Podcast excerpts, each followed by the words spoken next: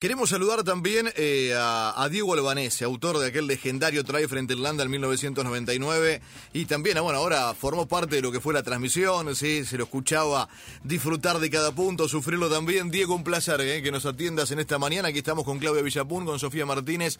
Soy Gustavo Kufner, ¿cómo estás? Buen día. Hola Gustavo, bueno, buenos días a todos. Y acá estamos, che, arrancando, arrancando una semana histórica. Qué lindo, qué lindo. Sí, sí, sí, maravilloso. Yo decía, me encanta escuchar las transmisiones porque de, fondo te tengo sufriendo, disfrutando a cada momento, gritando también en, cada etapa.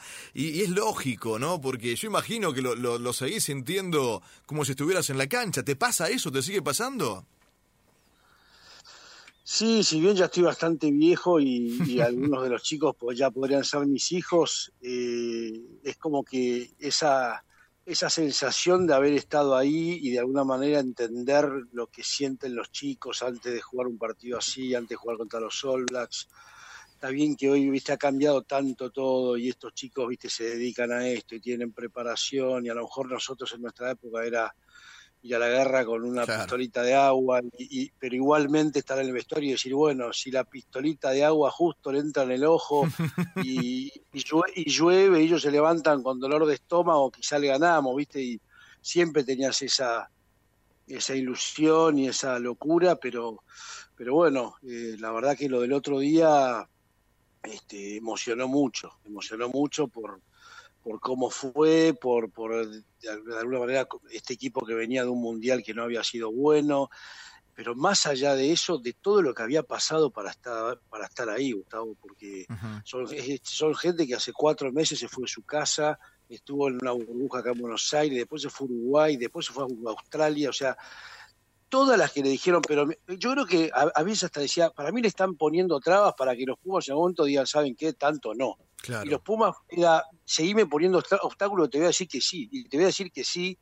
Y, bueno, y de hecho Sudáfrica se bajó diciendo que necesitaban por lo menos este, cuatro o cinco partidos de alto nivel para jugar a este nivel. Y bueno, y fueron los Pumas y jugaron con dos partidos amistosos. Entonces, es como que también rompe varias teorías, rompe varios paradigmas de, bueno, no hay que, se necesita, obviamente que no es, no es ni blanco ni negro y hay muchos grises, pero lo que hicieron los, los jugadores eh, adentro de la cancha el sábado realmente fue increíble. O sea, todavía me pasa que ayer estaba con amigos y, tengo que, ya lo vi de nuevo y lo quiero volver a ver, pero lo quiero volver a ver ya para, parando la imagen y, analizándolo ya, viste, a ver este cómo hizo para llegar acá y qué están haciendo acá. La verdad que em, para ganar a los mejores tenés que jugar como los mejores. Y el otro día los Pumas jugaron como suelen jugar los All Blacks.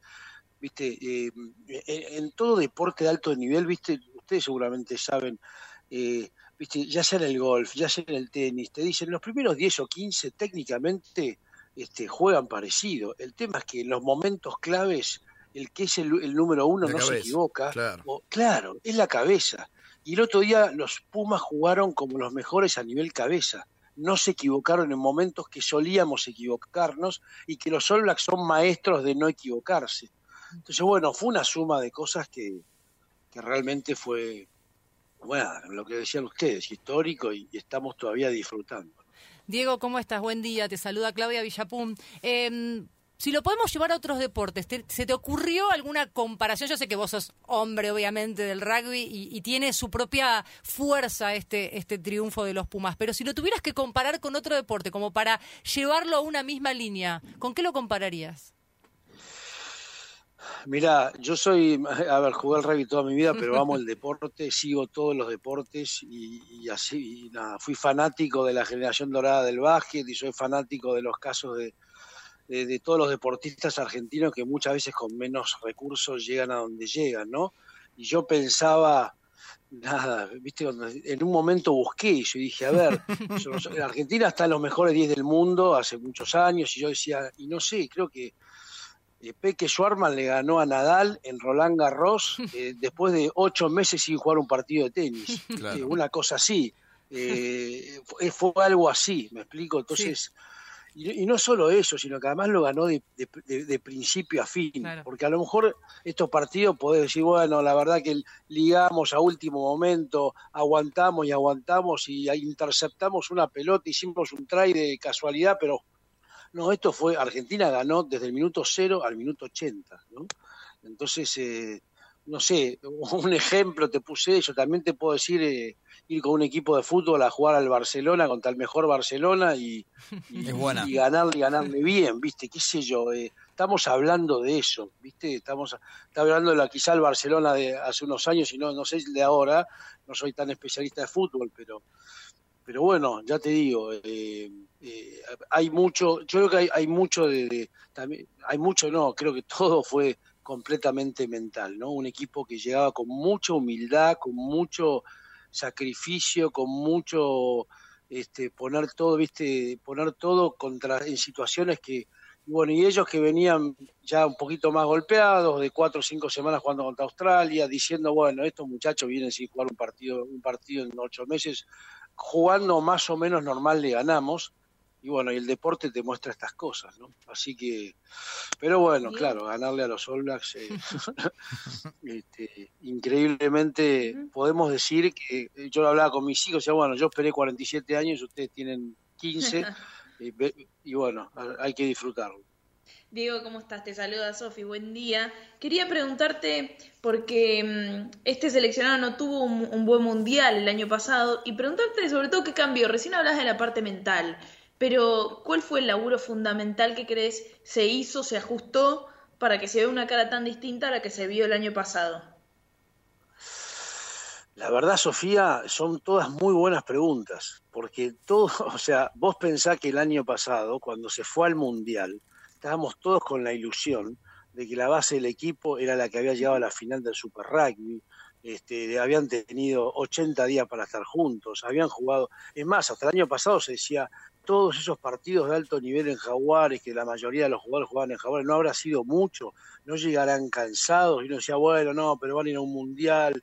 Y bueno, y yo creo que ese, ese agotamiento mental de todo el año jugar a ese nivel, este, lo terminaron pagando. Y, y, por otro lado, yo creo que han aprendido de los momentos malos, que siempre se dice se aprende mucho de los momentos malos, y esta pandemia, quieras que no, y creo que Mario Ledesma lo dijo, le sirvió para hablar muchas cosas que muchas veces cuando estás en la rutina diaria no podés, no podés hacerlo o no podés dedicarle, ¿no? Que es el tema de los, de los liderazgos, de, escuchaba Río recién, de jugadores hacerse propios, hacerse líderes de situaciones, hacerse líderes, porque una cosa es la disciplina y otra cosa es la autodisciplina, ¿no? Yo puedo ser disciplinado y llegar en temprano al horario porque Gustavo me dice, Diego, vos tenés que llegar al horario porque es lo que tenés que hacer.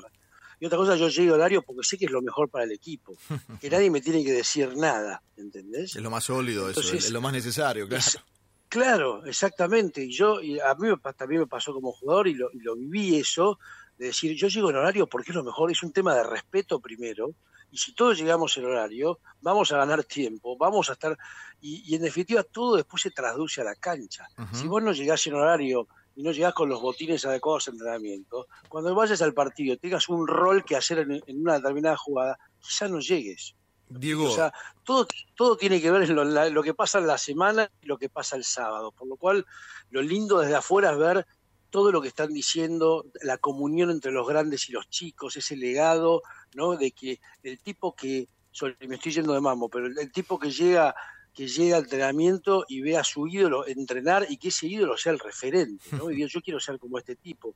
Y eso es lo que hay que lograr. Cuando ese legado existe, es, clave. Es hermoso escuchar lo que decís y, yo recién destacaba que hay una frase que pasa desapercibida, porque obviamente esto es un logro y un hito deportivo histórico para Argentina en sí pero en un momento Matera incluso se acuerda de los pibes que hace ocho meses quieren jugar al rugby en sus clubes, ¿no? Digo, que en ese momento tan alto se acuerde de eso, a mí me genera un respeto eh, muy especial. Y recién pensaba mientras te escuchaba, es tremendo eso, es tremendo, porque yo lo veo en, mis hijos, mi hijo de 13 juega y jugaba hace poco y, es verdad, digo, se salen, se salen por jugar, tienen ganas de salir y de, comerse todo y, que un tipo ahí ganándole el Solvac se acuerde de esos pibes me parece que es hermoso. Eh, yo me acordaba recién del, del try tuyo en Irlanda, eh, con Irlanda, perdón, aquel del 99, me acuerdo hasta donde estaba sentado, con quién lo vi, cómo fue, esto queda igual, ¿no? E, e, esta victoria queda, queda, queda en la historia igual, Diego. No tengas ninguna duda, no tengas ninguna duda, todo el mundo se va a acordar de dónde estaba, cómo fue.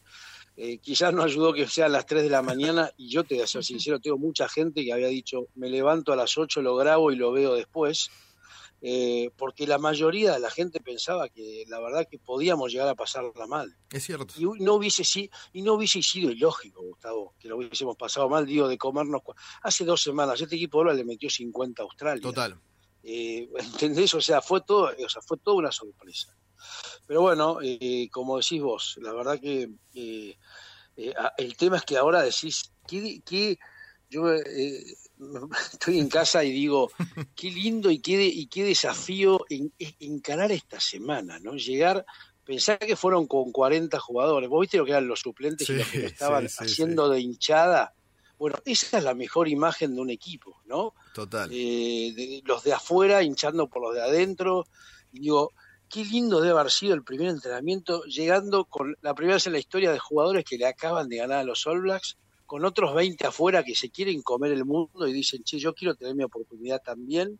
Digo, qué, qué, qué, momento para ser entrenador, ¿no? Para, para, y por otro lado, para decir, bueno, hay que reenfocarse. Acabamos de ganar al mejor del mundo en la historia y ahora tenemos que ir por más y tenemos que volver a, a cero con la misma humildad que teníamos la semana pasada y jugar contra Australia este fin de semana. Por lo cual, bueno, es el arte de coachear y estar ahí, ¿no? Apretar el botón que corresponde en cada momento. Diego, un abrazo enorme. Gracias por este ratito, por charlar y analizar y, disfrutarlo con vos de nuevo la, histórica victoria de los Pumas. Les agradezco, siempre un placer, Gustavo, y a disposición. Un abrazo a todos. el gusto es todo nuestro. Diego Albanese, en la mañana de Puede Pasar.